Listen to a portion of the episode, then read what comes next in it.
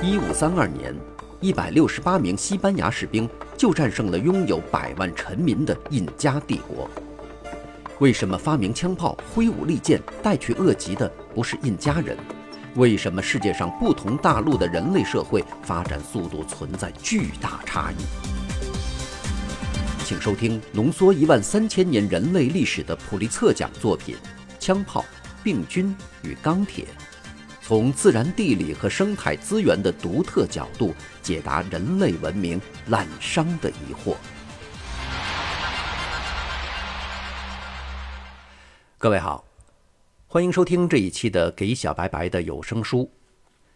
在这期节目当中，继续为您讲述普利策奖作品《枪炮、病菌与钢铁》。今天为您说的是第十九章“非洲是怎样成为黑人的非洲”的第一部分。我们首先来了解一下，非洲的并不只是黑人。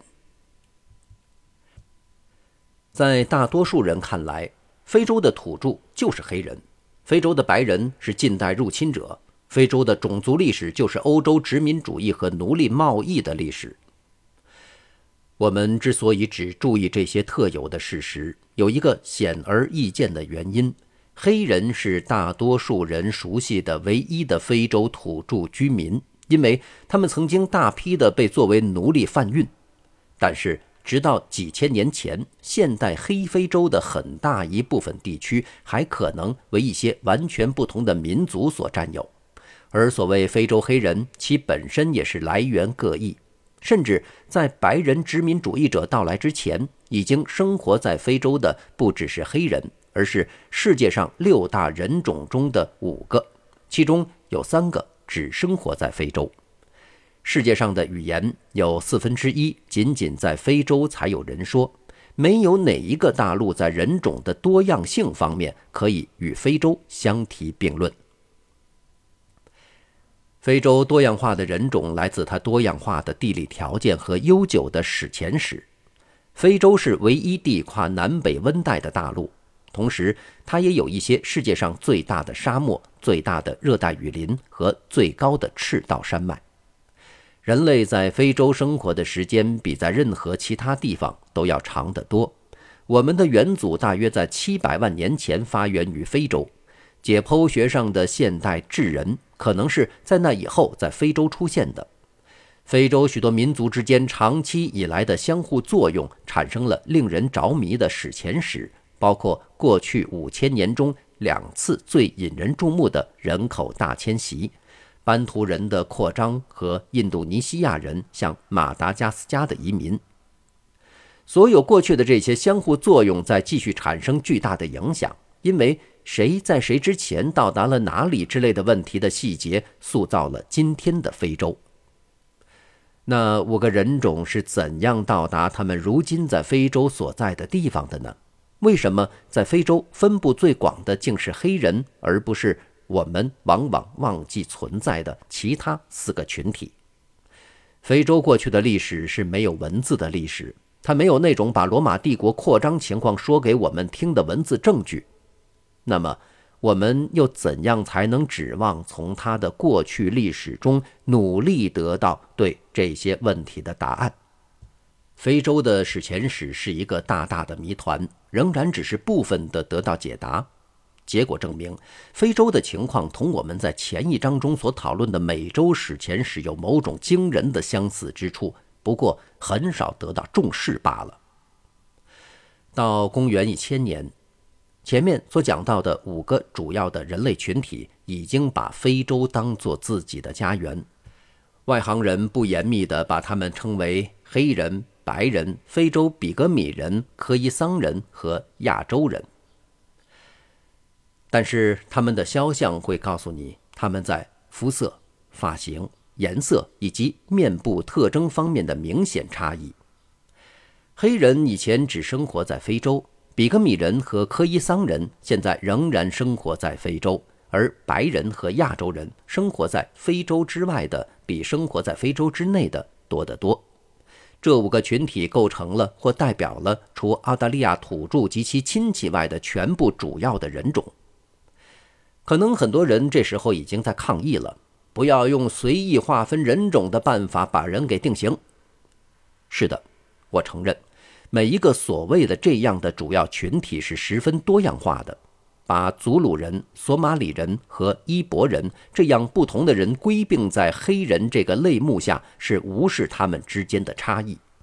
如果我们把非洲的埃及人和白白尔人以及欧洲的瑞典人一起归并在白人这个类目下，我们同样是无视他们之间的巨大差异。此外，黑人。白人和其他主要群体这种划分是随意的，因为每一个这样的群体和其他群体的界限很难分得清楚。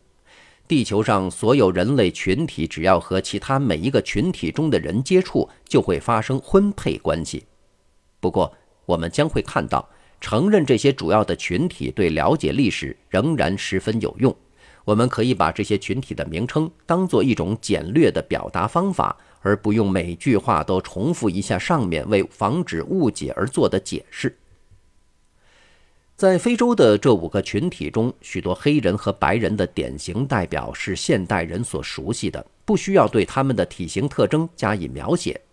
甚至到公元一四零零年止，黑人仍然占据着非洲最大的地区，那就是撒哈拉沙漠的南部和撒哈拉沙漠以南非洲的大部分地区。虽然美洲的非裔黑人后代主要源自非洲西海岸，但同样的民族在传统上还占据了东非地区，北达苏丹，南至南非的东南海岸，包括埃及人、利比亚人、摩洛哥人的白人占据了非洲的北海岸带和撒哈拉沙漠的北部。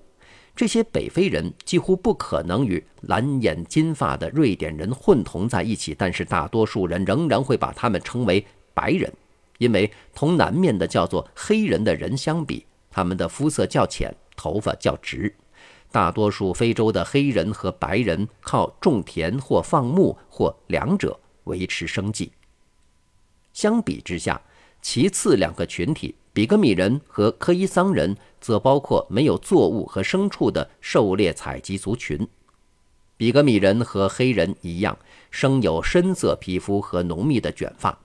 然而，比格米人身材矮小得多，皮肤微红色较多，黑色的较少，脸上和身体上的毛较多，以及前额、眼睛、牙齿较突出，这些都是和黑人不同的地方。比格米人大多过着群体的狩猎采集生活，他们的群体广泛分布在中非的雨林中，与邻近的黑人农民进行交换。科伊桑人的群体可能是人们最不熟悉的。有很多人连他们的名字都没听过。他们以前分布在非洲南部的广大地区。他们中不但有叫做桑人的人数不多的狩猎采集者，而且还有叫做科伊人的人数较多的牧人。科伊人和桑人看上去与非洲黑人很不相同。他们的皮肤微黄，他们的头发十分浓密而卷曲。妇女往往在臀部积累了大量的脂肪，医学上称为臀脂过多。作为一个与众不同的群体，科伊人的人数已经大大减少了，因为欧洲殖民者枪杀、驱赶和用疾病感染了他们许多人。大多数幸存者和欧洲人生下了混血种，这些混血人口在南美有时叫做混血人，有时叫做巴斯特人。桑人同样的受到枪杀、驱赶和疾病的感染，但在不适于农业的纳米比亚沙漠地区。有一批人数日渐减少的桑人仍然保持着他们的特色。在若干年前，有一部曾吸引很多观众的影片《诸神该是疯了的》，描写的就是这些人。非洲白人分布在非洲北部，这是没有什么奇怪的，因为体质相近的民族都生活在近东和欧洲的近邻地区，有史以来。人们一直在欧洲、近东和北非之间来来往往，因此，在这里对非洲白人不做过多的讨论，因为他们的来源并无任何神秘之处。神秘的倒是黑人、比格米人和科伊桑人，因为他们的地理分布暗示了过去人口的激烈变动。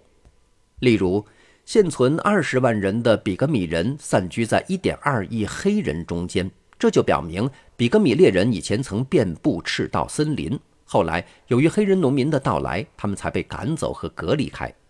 科伊桑人在解剖学上和语言上都是一个十分独特的民族，但他们在非洲南部所拥有的地区却小得令人吃惊。会不会科伊桑人本来也分布较广，后来他们在北面的人口由于某种原因而被消灭了？这个最大的异常现象将会留到最后来讨论。马达加斯加这个大岛在东非海岸外只有二百五十英里，它离非洲大陆比离任何其他大陆都近得多。它与亚洲和澳大利亚之间隔着印度洋的广阔水域。马达加斯加岛上的人是两种成分的混合，一个成分是非洲黑人，这是意料之中的。但另一个成分从外貌上一眼就可以看出是热带东南亚人，特别是所有马达加斯加人，他们是亚洲人、黑人和混血人。他们所说的语言是南岛语，与印度尼西亚婆罗洲岛上说的马安亚语非常相似。而婆罗洲与马达加斯加隔着开阔的印度洋有四千英里之远。没有任何一个哪怕与婆罗洲人有一点点相似的民族是生活在马达加斯加的几千英里范围之内的。当欧洲人于1500年第一次访问马达加斯加时，那些说南岛语的人带着他们的南岛语和经过改造的南岛文化已经在那里扎下根儿。我认为这是全世界人类地理学上的一个最令人惊讶的事实。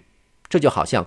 哥伦布在到达古巴时，发现岛上的居民竟然是蓝眼金发、说着一种类似瑞典语的语言的北欧人，尽管附近的北美大陆居住着说美洲印第安语的印第安人。